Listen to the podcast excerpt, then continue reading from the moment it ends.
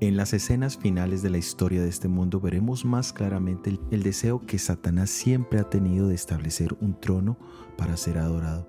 La expresión plantará las tiendas de su palacio tiene un paralelo a lo que dice Isaías capítulo 14 versículo 14.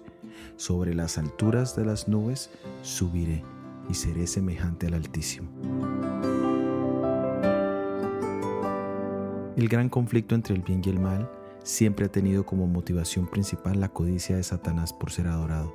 Esto lo encontramos también en relación con el poder del anticristo, en segunda de Tesalonicenses capítulo 2 versículo 4, el cual se opone y se levanta contra todo lo que se llama Dios o es objeto de culto, tanto que se sienta en el templo de Dios como Dios, haciéndose pasar por Dios. En el cielo Satanás quiso subir por encima del trono y ser como el Altísimo, pero no en carácter, sino en posición. Aquí en la tierra ha buscado lo mismo a través del poder católico, al transferir el enfoque del santuario celestial a los servicios religiosos falsos como la misa, las confesiones, etc. Y él sabe que si logra desviarnos de la adoración al Dios Todopoderoso, Él es quien recibe la adoración. Pero en el nombre de Jesús tenemos la victoria.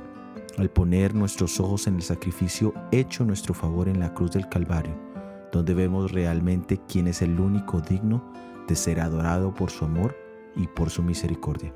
Soy Óscar Oviedo y este es el devocional Daniel en 365 días.